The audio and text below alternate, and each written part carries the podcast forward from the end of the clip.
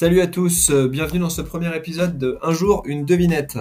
Comme son nom l'indique, chaque jour je vous poserai une devinette et je vous donnerai la réponse le lendemain.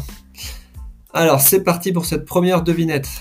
Un automobiliste s'engage sur une route déserte. Les lampadaires sont éteints et il n'y a pas de lune.